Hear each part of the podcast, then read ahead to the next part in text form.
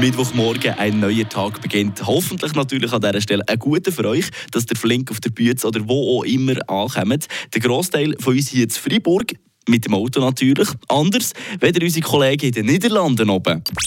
Eine Portion Wissen für einen starken Tag. Schlauere Tag mit Radio FR. Mit etwas um die 23 Millionen Velos bei nur 17 Millionen EinwohnerInnen ist Holland Spitzenreiter, wenn es um den Besitz bei den Velos geht. Dran kommt dann unser Nachbarsland Deutschland. Letztes Jahr war der Bestand mit rund 83 Millionen so hoch wie noch nie. In der Schweiz waren es letztes Jahr um die rund 480'000 und auf der ganzen Welt sind es ca. 130 Millionen Velos. Frische Tag, der Radio FR Morgen. sind aber natürlich alles nur Schätzungen. Wird,